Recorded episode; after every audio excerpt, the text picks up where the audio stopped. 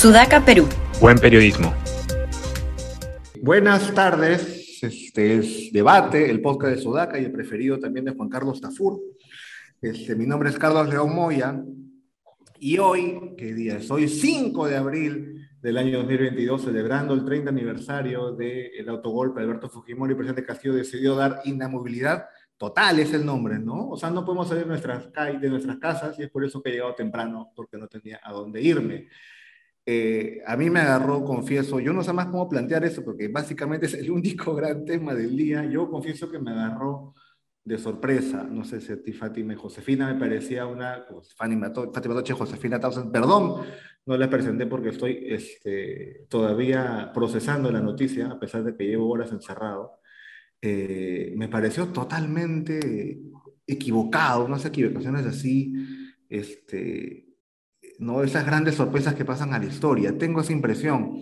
No sé si tú, Fátima o, Josefina, creen lo mismo. Es eh, mi, a, mí, la verdad, también me tomó completamente por sorpresa. Ya me parecía inapropiado dar cualquier tipo de mensaje presidencial, salvo que sea una situación de guerra cerca de la medianoche, eh, y menos aún, y nada más desconectado de la realidad, que dar un mensaje prácticamente vacío en el que el único tema era declarar la inamovilidad obligatoria eh, a una hora en que la mayoría de los afectados por esa medida ya estaban durmiendo para ir a trabajar al día siguiente, eh, entre gallos y medianoche, ¿no? Y una medida completamente desproporcional, inconstitucional para muchos, sin justificación alguna, por lo menos no, no explicada transparentemente a la gente. Eh, y al, momento que estamos ahora conversando, totalmente, o sea, alejada del propósito que aparentemente pretendía tener, porque a estas horas todo el mundo ha salido a la calle a, protestar. Ha salido a la calle a protestar, sí viendo sobre todo acá, eh, bueno, hubo cacerolazo cerca de mi casa. En San Isidro veo que Miraflores ha sido más y que sí, pues, eh, hace una medida que ha provocado una reacción que no ha provocado otras cosas del gobierno de Castillo, no, pero a mí también me ha tomado por sorpresa este comunicado de la Coordinadora Nacional de Derechos Humanos, que es más severo, este comunicado con Castillo, que el comunicado que firma CONFIEP y otras instituciones empresariales, que, bueno, eh, instan al presidente a, derogar esta medida, ¿no? Eh, de, de la inamovilidad, pero que no terminan, no termina este comunicado donde está la firma de Confiep, como termina, exigimos al gobierno poner fin a esta medida y actuar con apego a los principios democráticos, constitucionales, promover el diálogo, dice Confiep. Y la Coordinadora Nacional de Derechos Humanos, a lo que no ha hecho ni con Alberto Fujimori ni con Alan García Pérez, termina diciendo, presidente Castillo, gobierne o renuncie. Sorprendente. Sí, Verónica Mendoza es la primera vez que, que hace un comunicado sin mencionar a la derecha golpista en ocho meses. ¿no? O sea, la quebraron a Verónica. Es la primera que lanzó un, tweet, una serie de tweets a las 9 de la mañana, casi 10, ¿no? criticando a Pedro Castillo, y ya no, ya es la primera vez que lo hace sin ambajes, ¿no? Siempre es, presidente Castillo, usted hace eso, pero yo entiendo que la derecha golpista lo trata mal y por eso usted, ¿no? Duerme de manera incómoda, pero es la primera vez que ha salido de manera directa. Yo no llamaría que es una ruptura, pero sí que el, punto siempre para un sector de la izquierda es que eh, aumentar la represión de esta forma, además de manera injustificada, ¿no? Este, desproporcionada además, es un, un, punto de quiebre. Ahora, igual, eh, ahora mirando acá, acabo de ver también que mis vecinos miraflorinos están saliendo en la calle. Sí. Sí, sí. No, no, sé si masivamente, ¿no? Este, de hecho, vi más gente en el, en el Flamengo River del año 2019, debo ser sincero, pero igual es un desafío a una medida de ese tipo, ¿no? No, no, es, no es tanta gente, pero sí es una actitud desafiante. Y, y, generar esa actitud desafiante sí me parece peligroso para el gobierno. ¿no? Y además porque no solo es marchitas aquí en Lima este, totalmente eh, desalineadas o desarticuladas de lo que está pasando en otras partes del país, sino que más bien ahora Lima se ha sumado a protestas que ya llevan días en distintas partes del país, lo que hace la situación, yo creo, más grave. Y yo siempre uso como termómetro cuando veo salir a la calle a ciertos amigos que normalmente nunca salen a protestar, que solamente salen a protestar cuando hay cosas que ya les, les parecen muy indignantes, veo que están saliendo ahora. Entonces, sí, yo creo que es, digamos, el momento más complicado que tiene el gobierno de Castillo hasta el momento. No sé, no me queda claro cómo va a salir o si va a salir de esta situación. Sí, bueno, estamos pendientes de lo que pasa en el Congreso, ¿no? Donde está Pedro Castillo reunido con la Junta de Portavoces y la Junta, y la junta Directiva. Ayer sí, error también otro del gobierno. Eh, habían invitado a tres, eh, tres ministros a que fueran al hemiciclo y los ministros, entre ellos el de Economía, dijeron que no iban a poder ir eh, presencialmente, entonces un poco que se asumió que estaban en, las regiones por las protestas, pero cuando se reúne eh, el Pleno estaban los tres ministros juntos y al parecer en la PCM, o sea, pocas cuadras, podían ir presencialmente, ¿no? Entonces eso también, también irrita, ¿no? Vamos a ver qué sale de esta reunión, pero tendría que ser algo realmente sé, distinto, ¿no? No sé si ya un nuevo gabinete, porque se está quedando bastante, bastante solo Pedro Castillo, ¿no? Ahora, un poco jugando al abogado del diablo, uniendo justo las opiniones ahorita de ustedes, Fátima y Josefina. Alguien del Ejecutivo podría decir, presidente, la medida fue efectiva, porque contuvimos el paro, Sí, eso se vio en la mañana, no había, no había protestas en la calle. No, había, no hay paro. Salieron, eh, salieron al campo de Marte, pues, lo de siempre, ¿no? Miraflores, San Isidro, al campo de Marte. Pero ahí yo creo que el daño no es, creo, creo que para la gente que va a decir el presidente fue una medida efectiva, presidente. O sea, el paro se acabó y ya nadie de saqueos, ¿qué van a saquear? Ni siquiera hay bodegas abiertas, se van a dar las mandarinas. Pero creo que lo que genera es una distancia con los aliados que puede ser irreversible, ¿no? O sea, aislamiento político. Después de eso tú dices, no, la coordinadora de derechos humanos, Verónica Mendoza, el propio Lomoya dice, no, es, me parece que es capaz de cualquier cosa cuando pierde norte, ¿no? O sea, si no distingue que esa es una medida muy extrema para una situación así, es que, es que no distingue nada. Y yo creo que eso es lo que, creo que ese es como el costo, ¿no? Un recelo fuerte en sus propios aliados. Y más, sobre todo si al final te resulta aliado con el almirante Montoya, Claro, ¿no? Que sí, pero los cerros estaban tomando lima, me iban a hundir mi bote. Cerros. Ya pues, ¿no? Este, si el almirante Montoya es el primero que te apoya. Apoyándose en esa, en esa declaración, sí. Sí, pero, ya, pero ya viene apoyando, ya viene apoyando hace tiempo Montoya en, varias, en varios temas, ¿ah?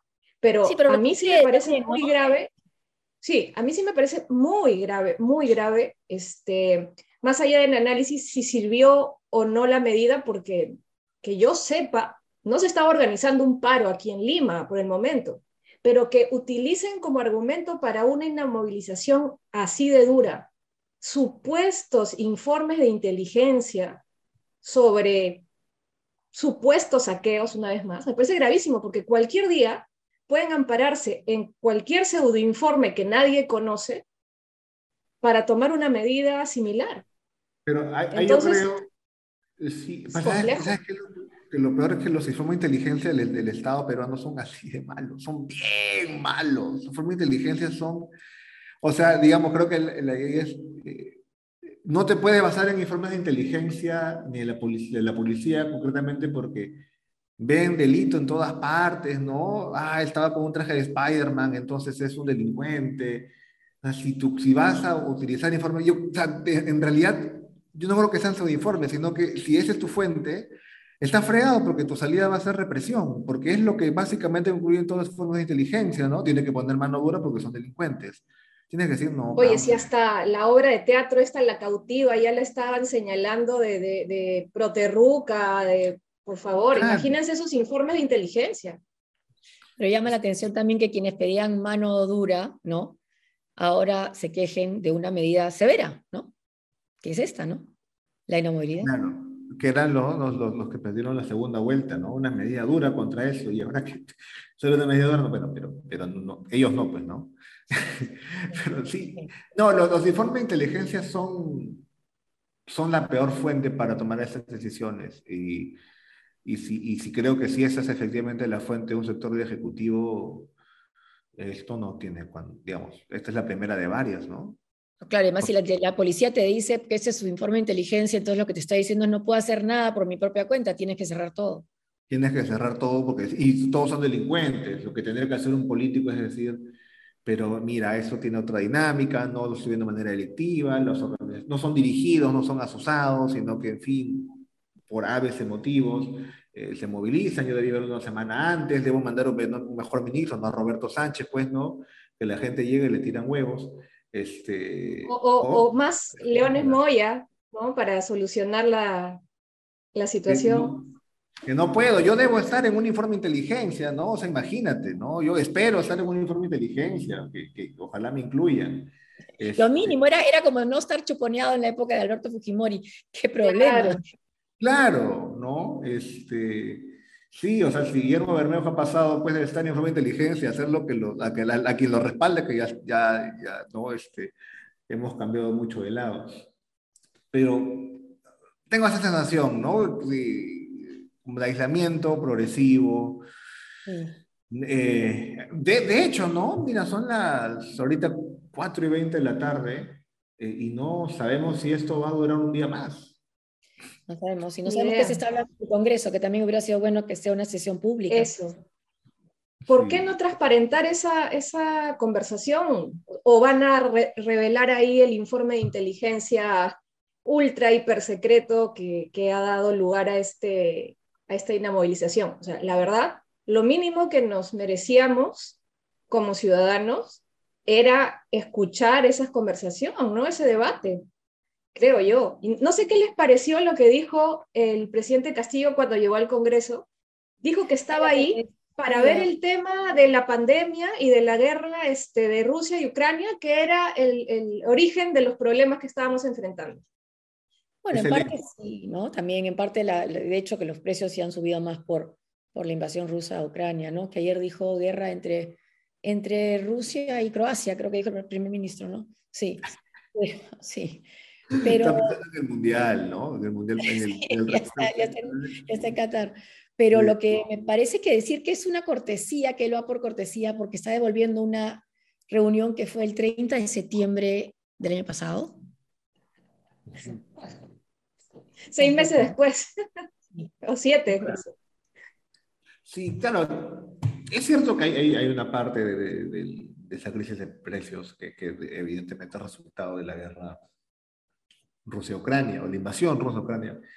Pero claro, pues no, igual siempre está la tendencia a echarle pato a todo. No, es la guerra, no, es, este, es el repechaje, ¿no? Este, y así sucesivamente, no, es que Gianluca la haberse ensayado la semana pasada, entonces todavía hay que ajustar un poco a la inflación. Sí, pero eh, ¿qué es la tendencia, no? Es decir, este, el día de, ¿cuándo fue? Ayer o anteayer que ese usuario falso de Internet, la República. República, sí.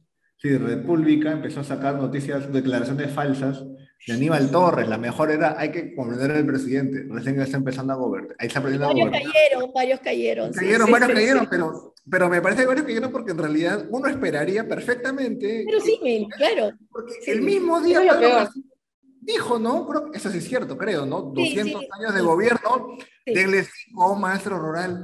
Es lo mismo que lo otro, ¿no? Es decir, una cuenta parodia que te hace un tweet que se esperó el primer ministro y el presidente te lo refuerza. Entonces, eh, no, no, me, no me sorprende tampoco, ¿no? Eh, pedir conmiseración, echarle la culpa a otros, creo que es la salida habitual en este gobierno. ¿Cuál va a salir, sí. para este gobierno? Es la pregunta también. Yo, la verdad, veo esto muy complicado porque ni siquiera se ha logrado apaciguar las movilizaciones que hay en el interior del país. En Huancayo creo que es el único sitio donde se ha respetado más o menos la, tregua, pero en Huánuco hoy día de nuevo han querido este, entrar a, centros comerciales, al Real Plaza, al Open Plaza, eh, y ha estado muy fuerte eh, la movilización. Entonces, yo, y, ahora en Cusco, está en Chinchero, creo que han tomado los terrenos donde se va a hacer el, el, aeropuerto. este proyecto tan, tan cuestionado también. Entonces, no, no para, ¿no? Y se esperaba al menos ayer en, en, el mensaje del presidente alguna medida distinta a las ya tomadas, este, que dé algún mensaje, ¿no? Que apacigüe a la gente, pero todo lo contrario. Fue un mensaje raro, ¿no? Porque empieza hablando de aprobar medidas. Y nunca dice, y es una costumbre ya el mensaje de del presidente Castillo, ¿no? He, aprobado medidas y nunca te dice cuáles, ¿no? Una nomás, movilidad. Sí, tiene medidas para satisfacer las demandas del pueblo, ¿no? Y calmar, y es que no van a salir a la calle mañana. Gracias, ¿no? Es como, no sé, como tu mamá castigándote, ¿no? Hijito, yo te quiero mucho, pero dos semanas no vas a salir. No, gracias. no, peor, dijo que reconocía el derecho de protesta, eh, lo reconocía como un derecho fundamental, importantísimo y demás, pero ojo, ¿ah? mañana nadie va a poder salir. Reconozco su derecho, pero mañana no lo van a tener. A partir de pasado mañana pueden poder salir. Sí, la, hora, la hora tiene sentido, la hora, en, el digamos, en la medida en que si tú das un mensaje a las 7 de la noche, se te van todos encima, ¿no? Encima la gente va a metros, en su cola. Eh, tienes que hacerlo, pues si lo haces a las once y media, ya, a ver, anda la bodega, ¿no? Ya cerró todo. Es decir, encima tengo la impresión de que, aunque quizás estoy exagerando, cierto maquiavelismo en eso. Digo porque tenía, es, es, una, buena, una buena hora para dar una medida de este tipo, pero no, no creo que, ya no sé, yo dudo en general de la capacidad de previsión del Ejecutivo. Pero eh, igual, ¿no? O sea, lo pateas, lo pateas para que mañana desde las 2, desde las 2 de la mañana. ¿Qué, ¿Para qué, no? Al que sale su jato de tonear, ¿quién sale? Era lunes, ¿no? 2 de la mañana sale, ah, no. Eh, y yo he conocido gente, y ustedes seguramente también, que se han enterado a las 9 de la mañana, ¿no? ¡Ay! No puedo salir, ¿no? No tengo no, hay, hay, gente que, que se ha enterado cuando estaba esperando su carro para ir al trabajo. Sí, no, mi amigo. han dormido después de enterarse de, de la molestia. Sí. Mi amigo está comiendo lo comía con su gato porque no hay rapi, ¿no? Los grifos están cerrados, ¿no? Está comiendo este equilibrio light ahorita. Entonces, este, sí, hasta de sorpresa. Ahora, son protestas que en, su mayoría encabezadas por grupos eh, informales, ¿no? Antes quienes protestaban, me acuerdo la, que siempre se recordaba en la universidad los paros, ¿no? Del 77, la CGTP, antes era construcción civil, ahora es el sector informal que protesta, ¿no? Es el sector informal que reclama desde la calle y también reclama en el Congreso, y en el Congreso le hacen mucho caso porque aprueban, y ahí hay consenso, eh, leyes a favor de este sector, ¿no? Y ahora también está tomando las calles y reclamando también medidas y reclamando cuotas de poder también, ¿no? Sí, es otra señal. Y negociar con ellos es difícil, ¿no? Porque son muy, no solamente son informales, sino que además son evidentemente desarticulados, con experiencias política limitada, entonces e, era mucho más fácil de, negociar un paro con un sindicato nacional que con esos grupitos, además que cada uno con su propio interés. Es una acción bien, bien difícil, ¿no? Bien difícil. Compleja en todo caso. Y quizás en eso se adelantó Castillo, ¿no? Porque él no protestaba como parte del grupo importante o formal de los maestros, que era su TEP, ¿no? Él encabezó la marcha al margen, ¿no?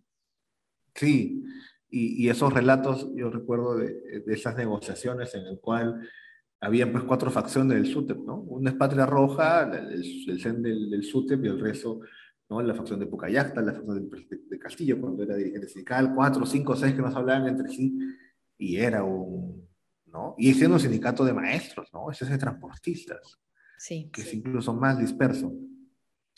Y, y, y, quizá eso, ¿no? Quizá la salida más entre comillas, práctica es, en lugar de negociar y identificar grupos y tal, nada, un sablazo todos a su casa, ¿no? o sea, hasta identificarlos, nada, mejor los guardamos a todos un día.